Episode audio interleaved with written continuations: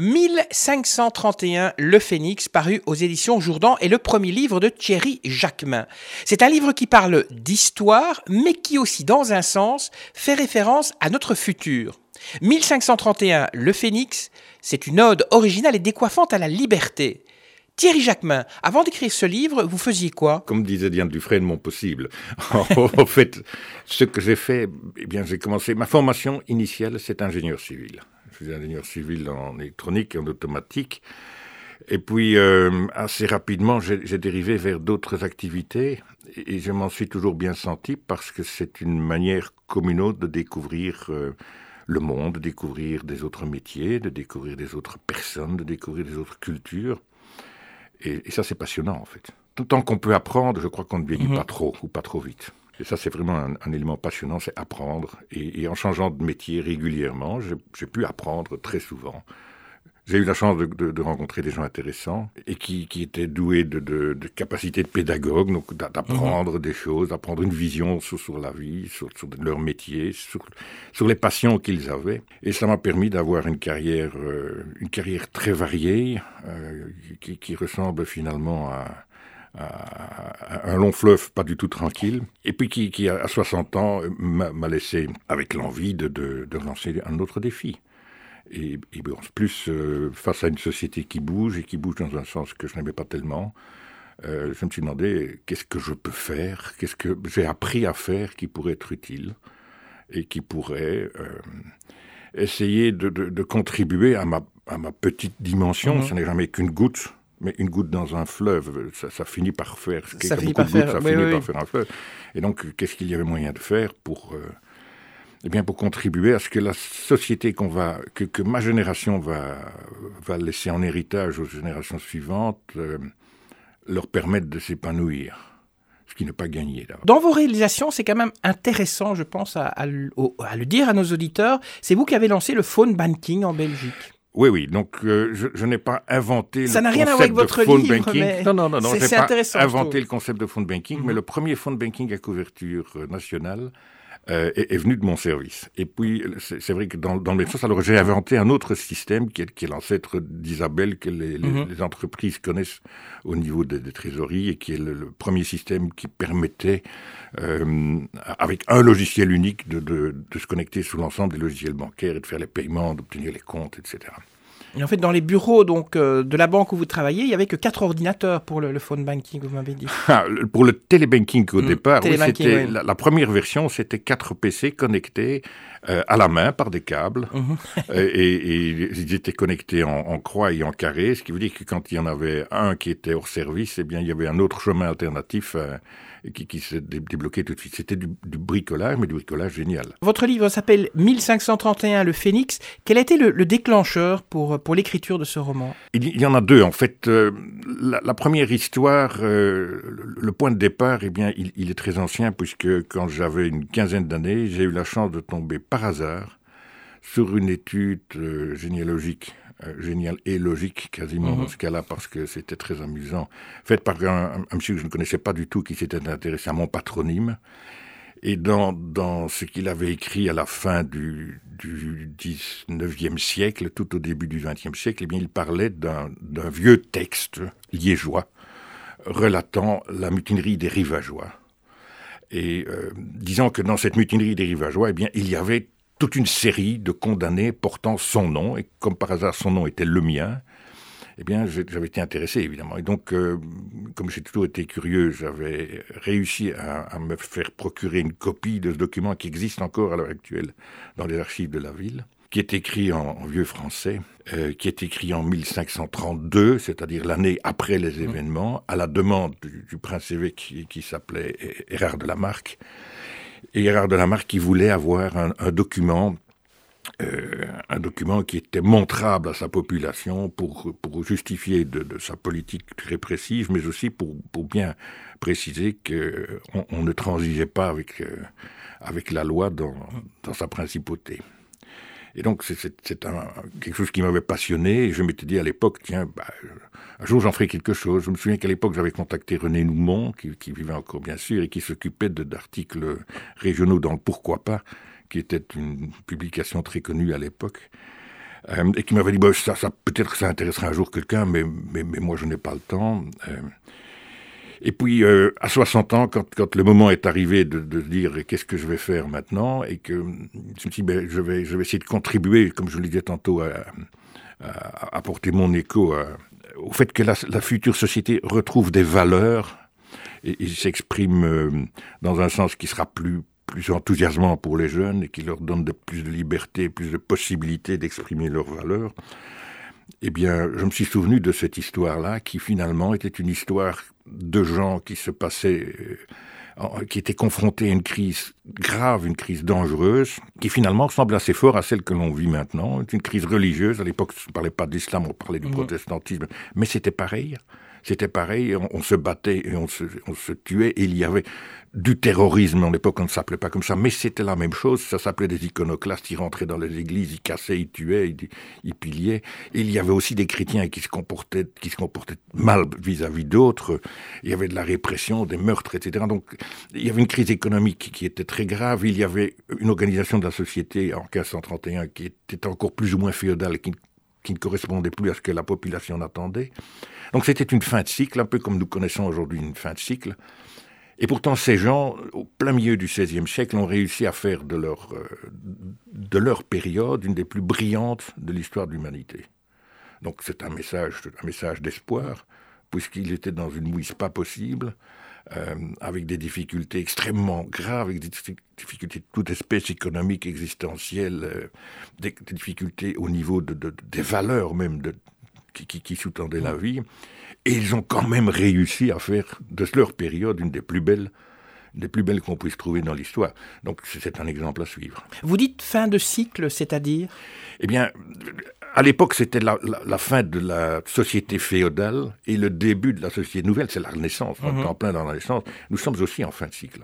Nous sommes aussi en fin de cycle parce que euh, il y a eu un cycle qui a commencé avec les États-Unis à la fin de la Première Guerre mondiale où les États-Unis ont pris très rapidement la position de, de, de gendarme du monde. Hein, C'était là que se, mm -hmm. se, mhm. déplaçait toute l'attention, c'est là que, que, venait, de, là que venait la culture, de là que venaient les, les découvertes, de, là que venait l'économie, de là que venaient aussi les défenseurs de la liberté, en 40 et puis par après, euh, Corée, etc. Et, et, et bien, cette, cette fonction de gendarme du monde est en train de disparaître l'élection du président Trump euh, marque le déclin des États-Unis comme gendarme du monde, puisqu'il se du Pacifique, puisqu'il il se recentre sur les États-Unis en, en, oubliant le problème climatique, en oubliant le problème, euh, les, les, tous les problèmes écologiques. Donc c'est extrêmement marquant. Nous sommes à un moment donné de, de, de balancement. Mmh. L'Occident qui a eu la position centrale, et puis les Amériques après, qui est la position centrale jusqu'à la fin du XXe siècle, est en train de la perdre. Et il y a un balancement maintenant vers l'Asie, manifestement. On a l'impression que l'histoire avec un grand H, à savoir le passé et le futur de, de l'humanité, ça vous interpelle quand même?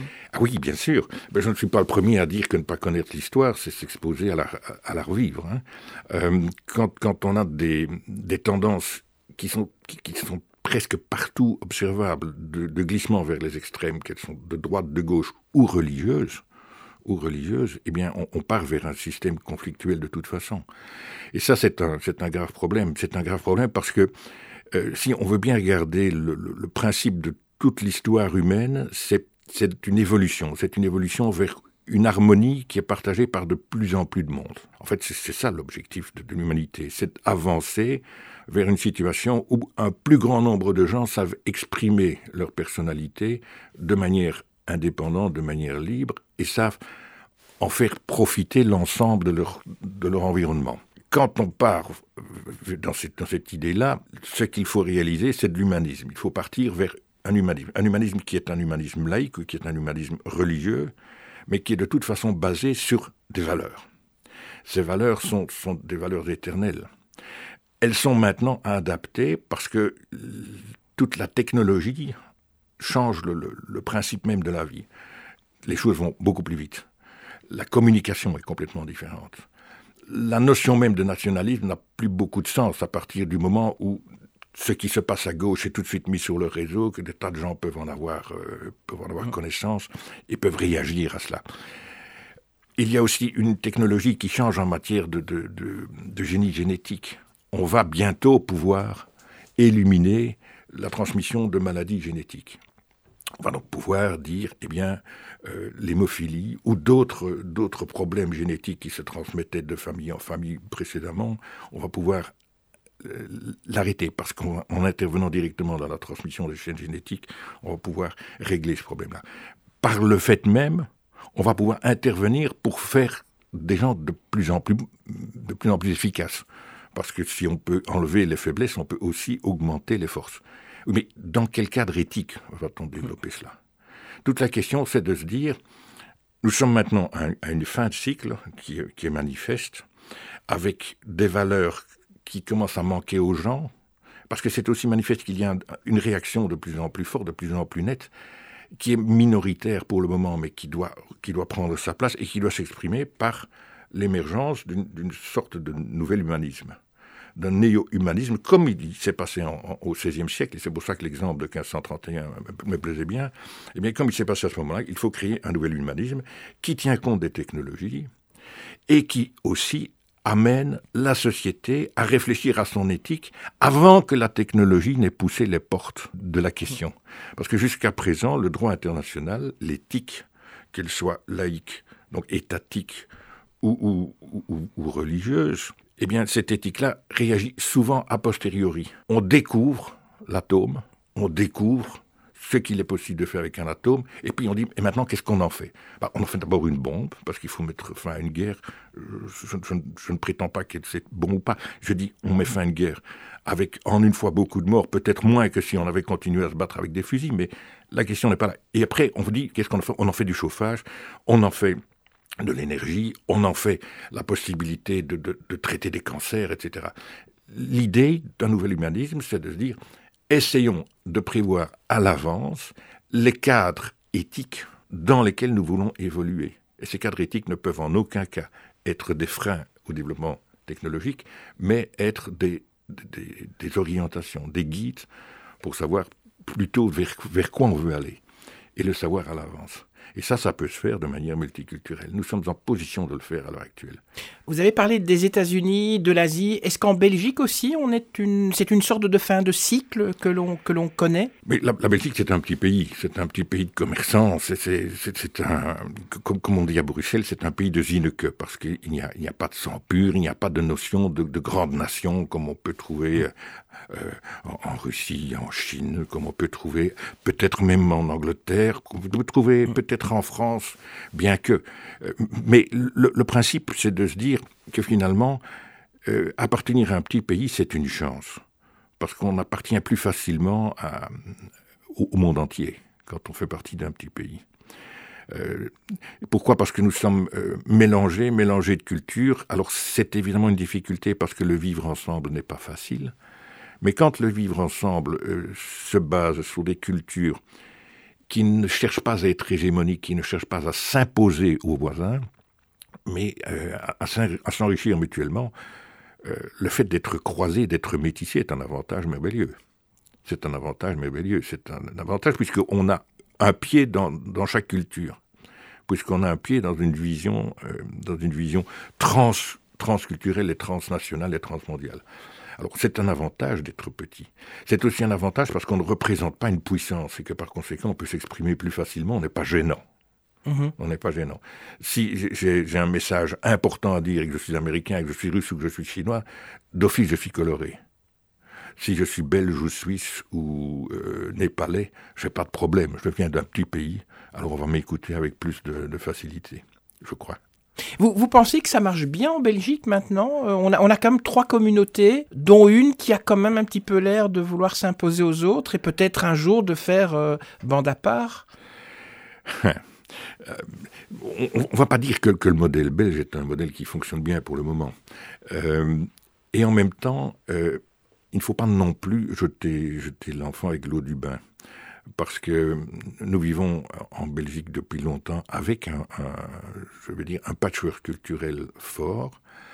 Euh, jusqu'à présent, on a réussi, euh, parfois avec des, bagarres de café, mais on a réussi à vivre ensemble sans, jamais sortir les armes et sans jamais, sans jamais déclencher des, batailles féroces. Alors, ce, bon sens, je, parlais du, bon sens commerçant, je crois que c'est du bon sens du petit pays aussi. Je crois que ce bon sens, il faut, il faut le garder. Alors, c'est vrai qu'il y a une hégémonie flamande pour le moment. Ne pas le, connaître serait, serait assez stupide. Euh, c'est vrai aussi d'une certaine manière qu'elle me paraît méritée, parce qu'elle elle résulte d'un, euh, d'une plus grande efficacité au cours des dernières décennies. Euh, mais quand, quand, on fait un petit peu d'histoire, vous, vous, avez compris que j'aime bien l'histoire, quand mhm. on fait un peu d'histoire, et eh bien qu'on remonte un siècle en, retrait, euh, on voit que du côté flamand, que je connais bien, je suis, je suis bilingue aussi, euh, que du côté flamand, le, le bon ton c'était de parler français à Gand, à Anvers, euh, à Bruges, euh, un peu partout, parce qu'il fallait être francophone et parce que c'était c'était la langue des seigneurs, parce que les, ouvriers venaient en SB. Euh, J'ai encore entendu dire cela aux, vieux, aux, vieux paysans que j'avais dans, ma famille quand j'étais tout jeune. Ils hébergeaient dans les étables des ouvriers saisonniers flamands. Et c'était les, flamands, enfin, hein, c'était les flamands d'Igat, c'était les, flamands des chèvres. C'était tout dire, parce qu'ils logeaient avec les chèvres. Donc, il y a eu une erreur phénoménale de la part des francophones, des francophones wallons et surtout des fransquillons, c'est-à-dire des, francophones flamands qui étaient arrogants et qui faisaient du français un, problème de, classe. Alors, c'est vrai encore, c'était encore vrai il y a très peu de temps. Si, on va au football à la Gantoise, c'était la Gantoise, c'était c'est seulement de Nugens par après. Mm. C'était de bon ton d'être la Gantoise, etc. Alors, tout ça s'est inversé parce que, comme toujours, quand vous avez moins de facilité, quand vous avez plus difficile à vivre, vous êtes plus courageux, et que quand vous avez plus facile de vivre, eh bien, on vit sur ses acquis. Et j'entendais, pas plus tard qu'hier, à, la, télévision, un, entrepreneur flamand âgé qui disait, dans 10 ou dans 15 ans, ce sera l'envers, ce sera renversé, parce que maintenant, ce sont les, jeunes wallons qui font l'effort d'apprendre les langues, ce sont les jeunes wallons qui ont faim et qui ont envie de se développer, alors que les, jeunes flamands, euh, eh bien, n'ont plus cette, cette dash et non plus cette envie. Alors, tout ça, c'est un peu euh, querelle de clocher, parce que quand on est si petit, pourquoi ne pas, ne pas s'entendre et ne pas chercher à, progresser ensemble? Nous sommes ici à Liège. Je, tiens par exemple à donner un, exemple de cela, de ce croisement qui a toujours été extrêmement présent. Le, symbole euh, wallon de Liège, c'est Tiantier. Mm-hmm. Je crois que tout le monde connaît Tiantier à Liège. Mais qui sait ce que veut dire Tiantier Quand vous demandez à un Liégeois ce que veut dire Tiantier, la plupart des Liégeois disent Ah, c'est François en wallon. Eh bien, François, c'est François. Et pour parler de François à Tiantier, aucun linguiste ne vous dira que c'est possible. Par contre, si vous dites Tiantier, c'est le petit Jean, mais que vous le dites en flamand, Jean, c'est Yann, Jeannot, c'est Janche, le Jeannot, c'est Hutchanche, et avec l'accent euh, de l'époque mm. de Dietz, si on parle encore du côté des fourrons, etc., c'est Tchanches. Donc Chantier serait flamand. Chantier, alors Chantier n'est pas flamand parce qu'il était liégeois, liégeois mm. du Limbourg. Il faut pas oublier que le Limbourg, c'était le comté de l'eau, ah c'était la moitié de la principauté, et par moments plus de la moitié de la population.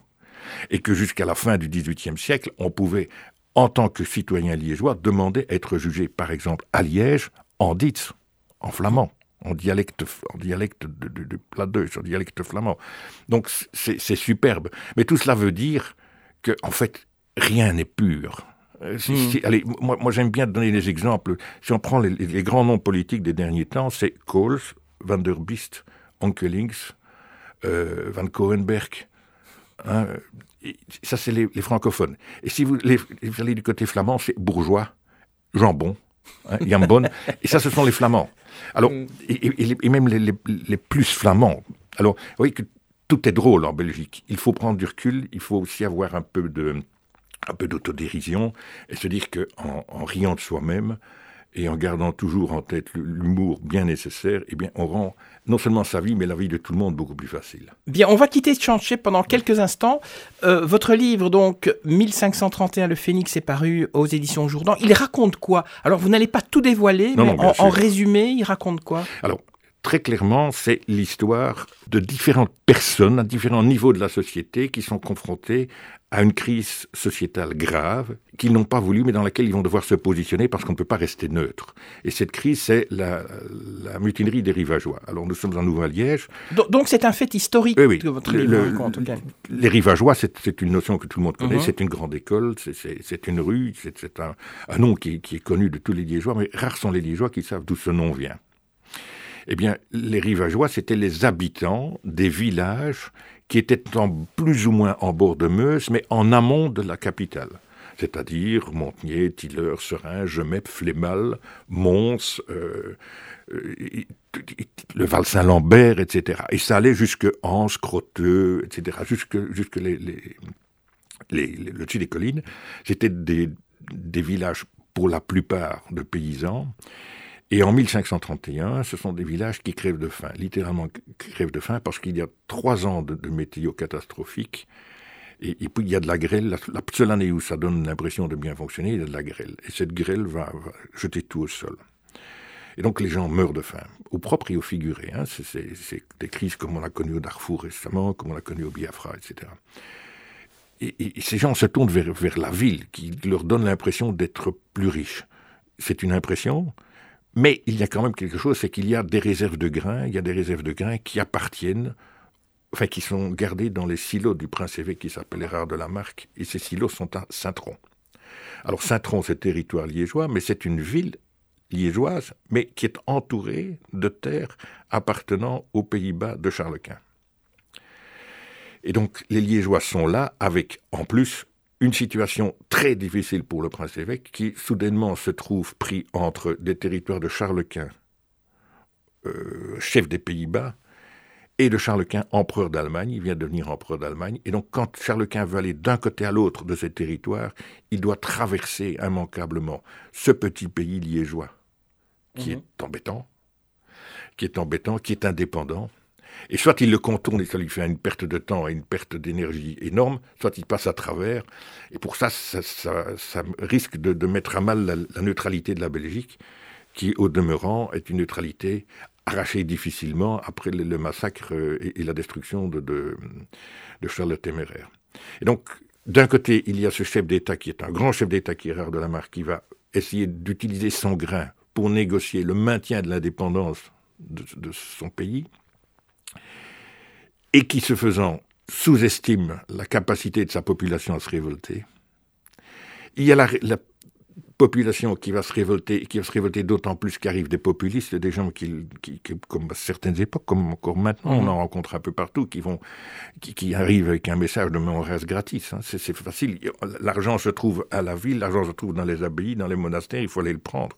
Et donc on commence à, à rasier, on commence à, à attaquer toutes ces cibles qui sont d'abord faciles parce qu'elles sont isolées en campagne, et puis on se tourne vers la ville et on va essayer de prendre la ville d'assaut. Voilà. Et, là-dedans, il y a des gens comme, vous et moi, euh, il y a des policiers, il y a des, prêtres, il y a des, commerçants, il y a des, pauvres gens, il y a des ouvriers, et puis il y a les dirigeants qui sont pris dans, dans, dans cet embrasement et qui, chacun à leur manière, avec leurs valeurs propres, essaye de sauver ce qui peut l'être. 490 pages quand même, c'est quand même un, gros roman, roman passionnant. Donc je préviens nos auditeurs qu'ils pourront passer de bonnes soirées avec ce roman. Une dernière question, est-ce qu'il y a un message dans ce roman? Parce que c'est pas seulement une histoire, il y a, il y a un message là derrière. Oui, oui, oui, oui, oui, Le, message, c'est qu'en fait, quand vous êtes dans une, dans une crise grave, la seule possibilité que vous avez de, de, de vous en sortir, c'est d'essayer de retrouver vos valeurs. Et ce sont des valeurs, il, il n'y a pas de moyen de transiger sur ces valeurs. On peut les appliquer de différentes manières, on peut les, les interpréter de différentes manières en fonction de sa culture, de son éducation, du moment dans lequel on se trouve, du fait qu'on a responsabilité sur d'autres ou pas. Mais euh, dans la difficulté, quand vous ne savez plus quoi faire, il faut essayer de vous accrocher à quelque chose. Et ce quelque chose auquel vous pouvez vous accrocher, ce sont vos valeurs. Et c'est ça qu'il faut, qu'il faut essayer de retrouver. Et dans la situation de, du roman qui est, qui est ici présent, j'ai essayé de parler d'une valeur principalement. C'est pas possible de l'isoler complètement, mais une valeur a attiré vraiment mon attention, c'est la liberté.